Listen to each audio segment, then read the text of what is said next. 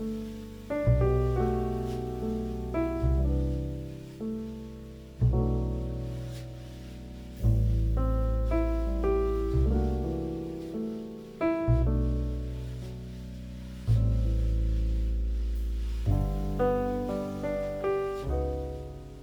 んばんは、クレマです。こんばんは、猫背です。私は金田です。純喫茶エピソードボリューム463回目お送りします。よろしくお願いします。お願いします。はい。えーと、今週は猫背担当の回ということですね。えー今回、公開が12月の20日、えー M1 グランプリの決勝の日なんですね。まあ、あのーこの収録自体がその1週間前の12月13日に、まあ、まとめて収録してるという、まあ、こっちの勝手な都合もありまして、まあ、結果はまだわからない状態で今これを録音してるんですけれども、まあ、ちょっとその M1 グランプリについてこの状態で話すというわけにもいかないっていう、まあ、事情もありまして、まあ、この年末いろいろなお笑い番組だとか、あと音楽の特番ですね。あの、FNS 歌謡祭とか、えーミュージックステーションとか、そういった音楽系の特番も多くなってきている、えー状況もあるので、ちょっとこれを機に、まあお笑いだとか、まあ音楽も含めて、今年のテレビだとかライブ、どんな感じだったかなっていうのを、まあ昨日自分が見たもの、聞いたもの、いろいろちょっと振り返って、なんかこんな傾向あったな、みたいなのをちょっと考えてきたので、ちょっとそれを話しながら、まあ、クレマさん、金田さんはどう思ったかみたいなとこもちょっと伺って話していけたらいいなと思っております。で、えー、まあ、お笑いだとか、今、音楽のライブ、まあ、今年どんな感じだったかっていうのをちょっと軽く振り返っていくと、まあ、まずお笑いからいくと、まあ、新型コロナの感染拡大、特にその緊急事態宣言境に、まあ、芸人さんがその YouTube の公式チャンネルをなんか立ち上げる、えーラッシュみたいなのが結構起きて、うん。まあ、これあのベテランの芸人さんがまあ進出するっていうのもあるんですけど割とその若手の本当にそれこそ食えてないような芸人さんもこぞって YouTube のチャンネルを立ち上げ公式チャンネルを立ち上げるっていうのをやり出していたのが、まあ、2020年だなと思っていてでまあいわゆる YouTuber の後追いみたいなことをやる人も多かったんですけど結構その芸人さんがよくこうやっていたのがラジオ的な企画。うん。YouTube なんだけど基本的に喋りだけ。もう定点カメラで正面向いてひたすら2人で話してる。まあその字幕入れたりみたいなところは多少あるんですけど基本的にラジオ的なオープニングがあってリスナーからのメールを読み上げていくつかコーナーこなして終わるみたいなフォーマットをやってる人が結構多かったんですよ。うん、例えば、どんな方がやってるんです？えーっと、割とそのフォーマットで成功してる例だと、まあ、東野幸治、お大御所というか、割と中堅の方だと東野幸治とか、うん。あとニューヨークっていうその漫才のコンビがいまして、ニューヨークが、えーまあ、ニューヨークのニューラジオっていう、もうまんまラジオってタイトルついてますけど、もうそのラジオ形式の、えー番組を立ち上げて、で、結構その、まあ、東野幸治もニューヨークもチャンネル登録数が多分 10, 10万ぐらいいってるのかな。いってて、で、特にニューヨークは、あの、おそらくその YouTube での人気を受けて、ここ何ヶ月かでテレビの露出が一気に増えていて、うん。う。ん。あと、まあ、キングオブコントだとか M1 っていう、そのお笑いの賞レースでも決勝まで進んでいたりして、割とその YouTube での人気も受けつつ、その賞レースでも実績残すっていう、今結構いい流れができていて、なるほどうね。ん。なんかす、ごい、インターネットがますますテレビに影響力を持ってるっていううのは。ん。なんか、加速 You- してるそうそうですね、YouTube からの逆輸入みたいなことがテレビで起きているところがあって、でも結果的にそのフォーマットがラジオだっていうのも、なんか不思議だなっていう、その昔のフォーマットで、その YouTube をやるっていう。なんか私が思ったのは、うん。あの、もし映像も重視する番組内容にしちゃうと、うん。あの芸人さんとすごい少ないスタッフ少ない予算だとうんあのセット的なものとか、うん。衣装とかカメラワークとかやっぱ難しいんだろうなと思うんですよ。あの用意するのがね。だから喋りの方にフォーカスをしてうん。うんっていう方にどとなるのかなって思うのとまああとなんか実力がそこに出やすいのかなって素人ながら 思いました。うん。うん。多分そのいいわゆる YouTuber 的な企画をそのコンスタントに上げていくってなるとやっぱり芸人さんはそのネタも作って劇場でもネタをやってみたいなのと、まあ、並行してやらなきゃいけないっていう、まあ、どうしても背景があるので、まあ、どうしてもそこにコストがかけにくいっていうのも、まあ、あるのかなってでそういう時にもうラジオっていう形式もう決め決められたフォーマットでその、まあ、毎週だとか、各週で配信していくっていうのができると、まあ、そこまでそれに対するコストをかけずに、まあ、あとはその、まあ、喋り手のこう、トークスキルでうまく、こう、まあ、番組を成立させていければっていう感じなのかなと。うんうん、だから結構そのラジオっていうフォーマットが、まあ特にその芸人さんの YouTube の中では結構定着しつつあるのかなっていう。やっぱり宮迫みたいにうん、暇な人は逆に時間と金はかけやすいんですかね？そうですね。だ宮迫だとか、あのーオリラジのあっちゃんとか、要はもう YouTube に全掛けしてる芸人さんは、逆にその凝った映像のものを作る。最近もあの、その宮迫とそのあっちゃんが、いかにもアメトークとしゃべくり7を足して2で割ったような番組をこう YouTube で立ち上げて配信するっていうのをやってましたけど、ああいうもうそのお金もそのスタッフもかけて、えー番組を作って YouTube で配信するみたいなことをやるし、まあ芸人もいる。ただそこは多分もう YouTube、もうテレビを主戦場としてるわけではなくて、もう完全にネットに軸足を置いてる人たちっていう感じ。千葉下カーキーもね、ああ、やってますけど、まあ、あれでも裏にちゃんとマッコイ斎藤がいるから、うん。構成作家ついてやってるからってういうのもあるね。うん、多分そこはしっかりもうその体制が整っていた上でやれることなのかなっていう。なんかそのニューヨークも、まあ、スタッフはいるけど基本もうボランティアでやってるっていう話があって結構学生の学生さんだとかあと昔その「オールナイトニッポン」をニューヨークがやっていてその時の構成作家にお願いして協力してもらってやってるとかうんうん東野のとこも、あれ、ディレクターは娘さんですね。ですよね。うん。だから本そ当もうなんだ。うん娘さんがディレクションしてるんだ。そうらしいです。ディレクションっていうか、プロデューサーっていうか、うん結構裏からダメ出しをするのが娘さんで、で東野は自分の自宅のロビーで iPhone 使って録音するだけ。うんで、編集は娘に全部。えー、すごいですね。そういうシステムなんだ。お嬢さんのことすっごい信頼してるんですね。すごい、なんかすごい尊敬じゃないですけど、かなりちゃんとリスペクトしてやってますね。うん面白い。あ、すいません。残念 なんか娘さんが吉本興業と揉めるみたいなこともありましたよね。えー え、おお父さんの売り出し方に関して。いや、多分その、うんスポンサーがつかなくて、最初。で、自分たちでやって、スポンサーついたんですよ。で、その取り分を吉本がいくら持っていくみたいな話になって、それで揉めたみたいな。あうんお金で揉めたのか。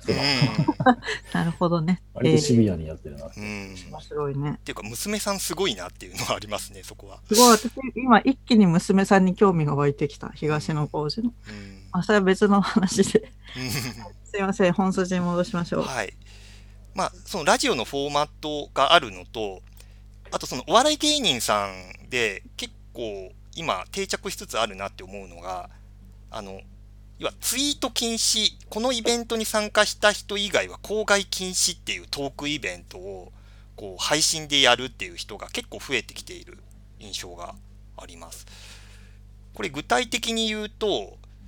まあ、今までだとロフトプラスワンみたいな、割とこう、アングラな、その、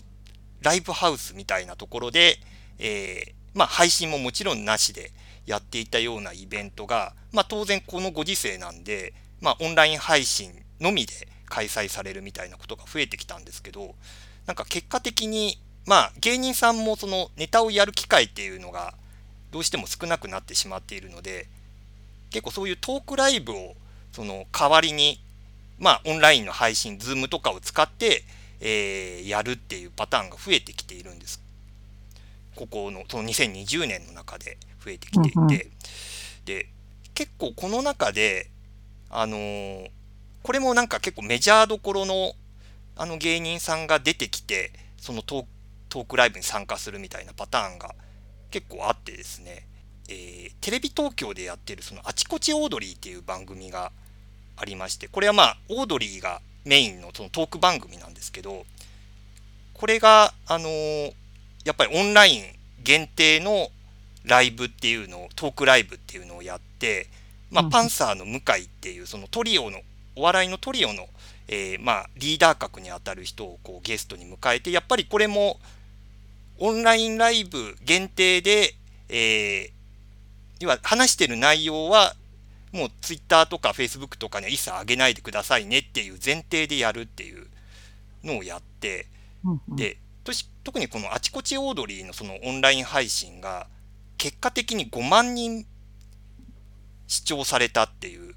発表があったんです。もうそのドームクラスに客が埋まるレベルで人がもう集まりましたっていう発表があって、その5万人レベルで公害禁止で、で、ほとんど漏れてないんですよ、その話してる内容が。うん。多分その、そのライブを、多分その2回目、3回目見たいし、そのライブを成立させるためには、やっぱりそこのルールは絶対守らなきゃっていうのが、なんかおのずと、なんかルールが効いてるみたいで、結構生々しい話を、このオンラインライブでしてるんですよ。その、テレビ番組の収録での悩みだとか、葛藤みたいな話を、こう、なんか2週間ぐらい、そのライブのまでの2週間ぐらいに、それぞれ反省ノートみたいなのを書いてきてもらって、なんかその書いてる内容をお互い発表し合うみたいな感じで進んでたんですけど。もともとそれはパンサー向井がなんかやってるんですよ。そう、そうですね。パンサー向井がもともと反省ノートをつけているっていう話が発端で、じゃあその内容を具体的に見たいっていうことで、そのパンサー向井と、あとまあ、オードリーの2人も、それ用に反省ノートを特別に書いてきてもらって、その内容をこうピックアップして発表し合うっていう。だ結構そこがもう具体的な番組名も出ていて、あの、で、それこそ誰それにこういうこと言われたみたいなところも、もう思いっきり出てくるような内容だったんで、もう絶対これ表に漏れたらもう問題になるようなことっていうのもちらほらあったんですけど、そそれが全然こう漏れずに何の、何の揉め事にもつながってないっていう。すごいなんか秘密結社じゃないですけど、うん、みんなでその秘密を共有してっていう、うん、硬いってことですよね。そう、めちゃくちゃ結束硬いですね。やっぱあれなんですかね、オールナイトニッポンのリスナーたち、リトルトゥースたちが、やっぱり結束が硬いんですね。あ、それもあると思いますね。ラジオ番組のリスナーも多いし、うん、だやっぱりその、オードリーのファンの結束みたいなのが硬いっていうのも結構強いかもしれないですね。しれないですね。うん。だから結構こういうこう、オンラインでオフレコ話をまあ、有料配信するっていうのが、結構成立していて、かつ、割とそのコアなファンの間で話題になって、で、結果的に、その、公害禁止だけど、なんか何やらパンサーの向井が面白いらしいっていう評判が出回って、パンサー向井の仕事が増えるみたいな今、現象が起きてるっていう話もあって、なんかこれも言ってしまえばさっきのラジオの話とちょっと関連してくるところで、なんか YouTube だとかネット配信でコアな盛り上がり方をして、それがテレビに逆輸入されるみたいなことがなんか起きているっていう。なんかこれもなんかコロナ禍の、要は芸人さんのこう、なんというか立ち振る舞いと結果的にそれが外の仕事につながるっていう、なんか新しい流れがなんかできてるなっていう印象が。面白。なんか全然知らなかったのですごい、普通に。楽しく聞いてしまいました。ライブの方はどうなんですか？そうですね、今ライブ、結構時間、この話だけで時間使っちゃったんで、もうライブの話サクサクっといくと、ライブの話はもともと無観客配信、なんか2月末にドームクラスとかアリーナクラスのライブが、まあ、ことごとく中止になって、その代わりに無観客、無料で配信をやるよっていう流れがあって、で、そこから、まあ、有料配信、無観客で有料配信っていうのがちょっとずつ増えてきて、で、その後に、まあ、お客さんも入れつつ配信するみたいな流れがあったんですけど、割とここの年末というか、秋から年末にかけて起きているものが、もう配信前提で、配信でしかできないようなライブをやるっていうのが、結構流れとして出てきているなっていうのが印象としてあって、なんか僕が見た中だと、星野源だとか Perfume とかが、まさにその部類のライブをやってたんですよ。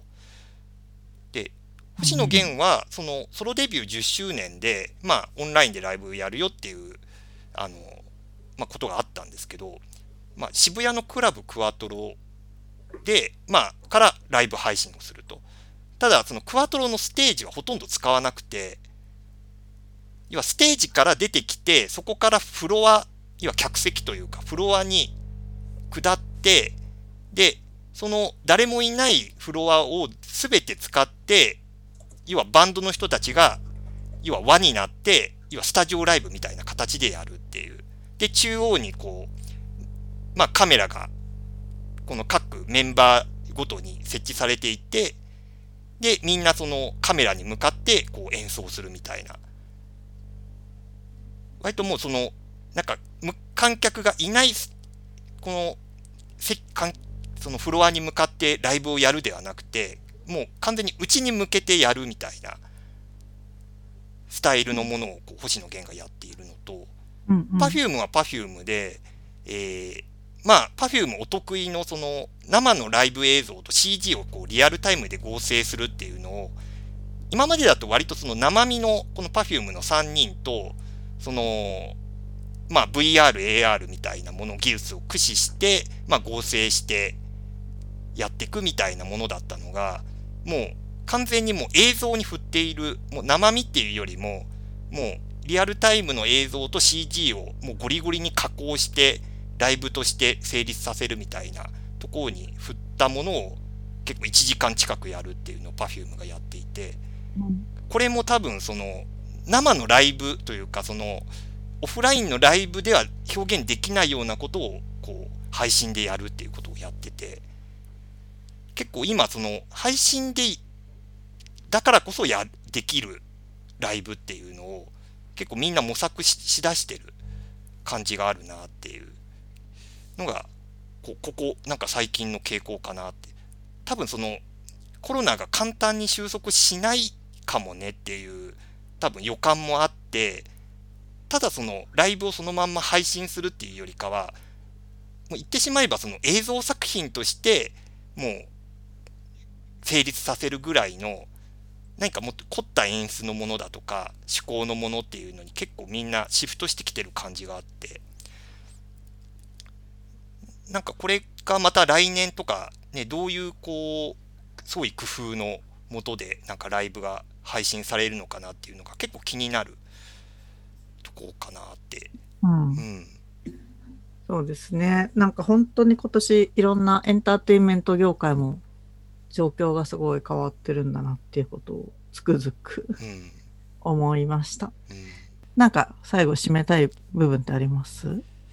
お笑いにしても音楽のライブにしても、まあ、今までは今まではというか今年の前半は今までできたことができないっていうフラストレーションの中で、まあ、代替としてやってきたっていう印象があったのがその後半特に年末にかけて割とポジティブなものとしてなんか扱い出している印象があってなんか今後まあこのコロナの状況っていうのが長引いていくかもしれないっていう中でなんかもっとそこの手法が洗練されたりまた新しいアプローチっていうのが出てきてよりこうポジティブに楽しむものとしてなんか進化していくのかなっていう期待があるなと思っています。うんなのでなんかこの辺りこの今後どういったものがこう生み出されていくかっていうのがまあその受け手としてはすごく楽しみな、えー2020年だなと思った次第ですね。うんうん、では今週はこの辺で失礼させてください。それでは皆さんおやすみなさい。おやすみなさい。おやすみなさい。